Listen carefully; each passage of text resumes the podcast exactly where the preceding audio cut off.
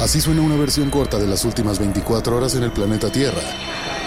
La conversación del mundo, aquí, en el Brief, con arroba el Che Arturo.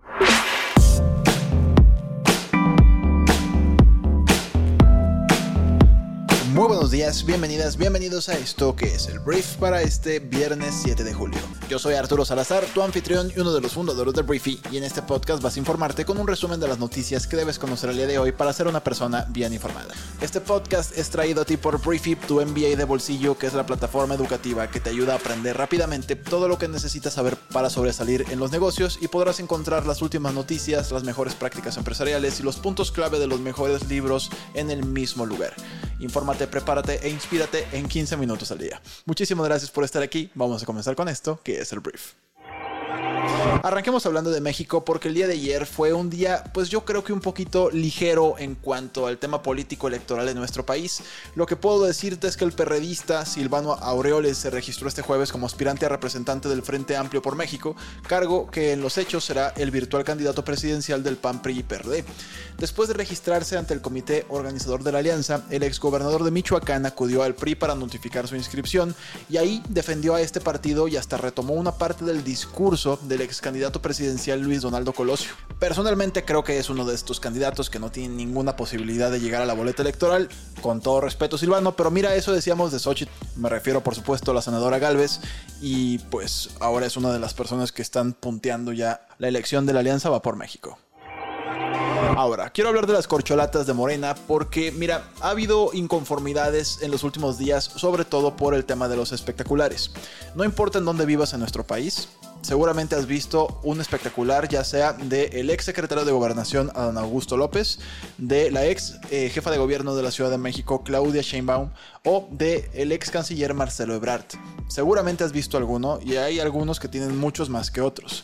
El senador de Morena, Ricardo Monreal, y también Gerardo Fernández Noroña, diputado federal por el PT, ambos corcholatas, ya empezaron a decir y a poner el dedo de, oigan, estos espectaculares, ¿qué onda? ¿Por qué hay tantísimos? ¿Por qué están reportando gastos por menos de un millón de pesos, según ustedes?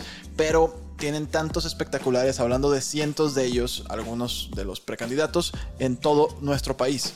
Y este es un problema importante para Morena porque pues Morena habla siempre de que ellos son honestos, que son transparentes, que no son como los de antes, y a la hora de que reportan sus gastos, los precandidatos no ponen facturas, no están de acuerdo a los estándares que normalmente exige una ley electoral, a pesar de que estamos en tiempos preelectorales, y pues podría arriesgarse el movimiento a que las personas noten, si no es que ya lo notaron, pues que hay demasiados espectaculares y que no dan los números. Específicamente hablando de Gerardo Fernández Noroña, que es un señor muy entrón, muy, muy pleitero, es como parte de su fama, él exigió al dirigente nacional de Morena, Mario Delgado, solicitar a las corcholatas los gastos reales en sus campañas, especialmente los montos que han destinado a espectaculares. Él dijo, no quiero especular sobre los montos invertidos en estos rubros, pero sin duda es ridículo que se informen gastos por cientos de miles cuando la inversión referente a los rubros arriba mencionados se puede multiplicar por cantidades muy superiores.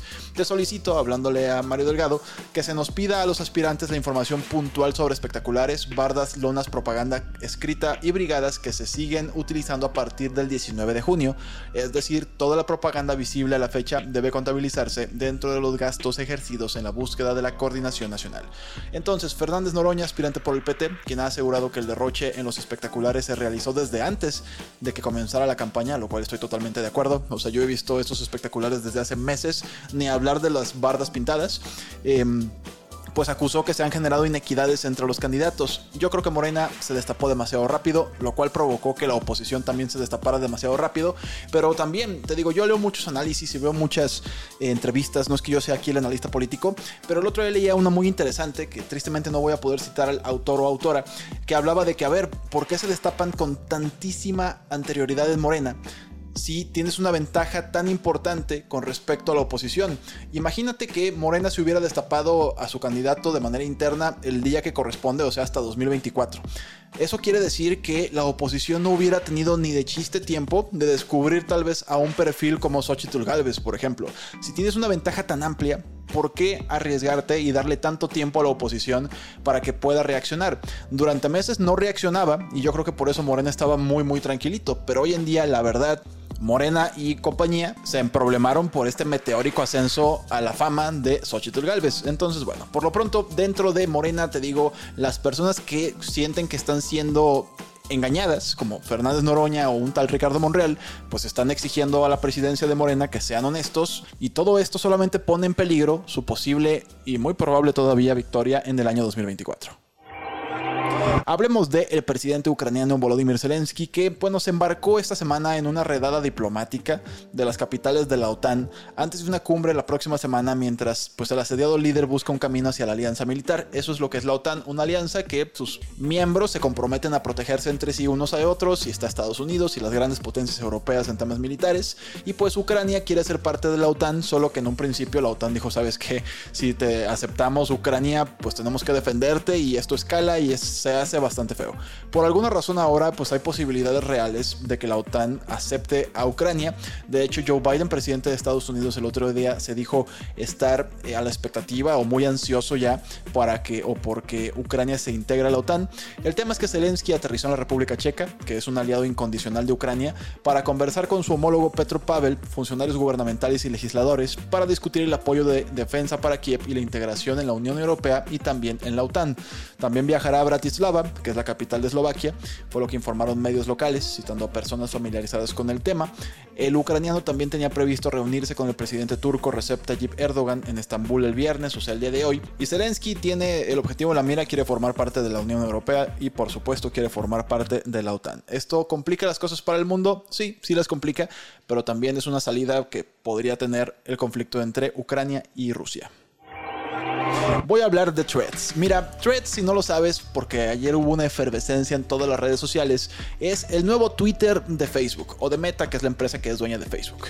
Y bueno, sacaron una plataforma, si no escuchaste el brief ayer, sacaron una plataforma que es tal cual una imitación casi calcada de Twitter, pero que es de Facebook y yo creo que tiene muchas virtudes esta plataforma porque es más fácil crear tu primera comunidad, tener seguidores, porque literalmente importas a las personas que sigues de Instagram y eso provoca que la gente que tal vez nunca usó Twitter ahora sí usen threads.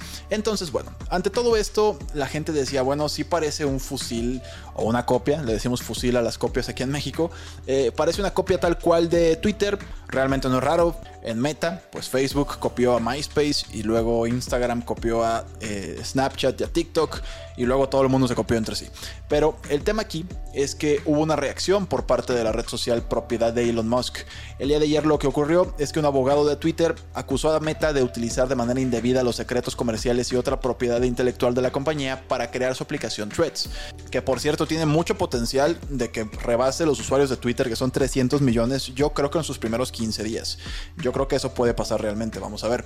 Pero mira, en una carta fechada este miércoles y publicada el jueves por Semaphore, el abogado de Twitter Alex Spiro acusa a Zuckerberg y a su empresa de contratar a docenas de antiguos empleados de Twitter para crear threads, con la intención específica de utilizar su información privilegiada para desarrollar la aplicación.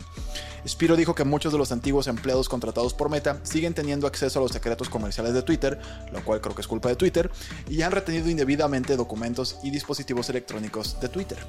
La carta pues exigía que Meta dejara inmediatamente de utilizar cualquier secreto comercial de Twitter y afirmaba que Meta estaba pues prohibida expresamente de extraer datos de seguidores o seguimientos de Twitter. Entonces, bueno, al final Meta dijo que nadie en el equipo de ingeniería de Threads es un antiguo empleado de Twitter, que eso simplemente no existe. Podría acabar en un tema de demanda 100%. Elon Musk de hecho tuiteó de que estoy a favor de la competencia, pero esto es trampa. Vamos a ver en qué acaba, pero ese posible pleito entre Elon Musk y, Mark Zuckerberg, del cual hablamos hace algunos días, pues se trasladó totalmente al campo de las empresas. Hablemos ahora de la empresa Ocean Gate, que fue esta compañía que lamentablemente era propietaria del sumergible que implosionó con cinco personas a bordo cerca de los restos del Titanic. Ayer se anunció que suspendió ya todas sus actividades, fue lo que dijo la misma empresa, seguramente ya cerró para siempre. En el siguiente tema vamos a hablar de la señorita Greta Thunberg, que va a comparecer ante un tribunal en julio, acusada de desobedecer a la policía durante una protesta, fue lo que dijeron los fiscales suecos. Si no sabes quién es Greta, es una activista climática de 20 años ya, yo creí que todavía tenía como 15. Pero bueno, Suecia acusa a Thunberg de bloquear un puerto y terminará en la corte pues defendiendo su libertad de protesta, vamos a ver cómo le va. Ahora hablemos de Britney Spears porque la cantante tristemente fue abofeteada por un miembro del equipo de seguridad del jugador de la NBA, Víctor Wembayamba, en su intento por pedirle una foto a Wemby, que así se le dice a este jugador. Esto sucedió en la noche del miércoles en el restaurante Catch en Las Vegas. Después de que ocurrió, Wemby luego, luego fue con Britney porque Britney acabó en el suelo, o sea, de la, la bofetada que le dio el guarura. Wemby fue, se sentó con ella, se disculpó, dijo que pues, él no quería que esto sucediera. Los dos equipos de seguridad de los Spurs, que es el equipo de Wembayamba y de esta Britney, pues ya platicaron. Podría haber acciones legales en contra del Guarura, pero bueno, Britney está perfectamente bien, pero sí fue noticia en todos lados. Muy bien, esta fue la conversación del mundo para este viernes que espero que te genere mucho valor y grandes conversaciones. Tengo un anuncio, he estado hablando toda la semana de que Briefy puede ser probado durante 90 días totalmente gratis, pero lo que no sabíamos es que por alguna razón eh, las personas que tienen Android no están logrando hacer válido el código que les compartimos. Entonces, por favor, si eres una de esas personas, escríbenos para asegurarnos de que tengas acceso compartiéndonos el correo electrónico que usaste para registrarte en Briefy. Entonces, eso era todo lo que tenía que decir sobre eso. Espero que te genere mucho valor y muchas gracias a todas las personas que ya están probando nuestra plataforma. Por último, gracias por estar aquí, gracias por compartir este podcast con tus amigos y familiares y nos escuchamos el lunes en la siguiente edición de esto que es el Brief. Que tengas un gran fin de semana y yo me despido. Yo soy Arturo. Adiós.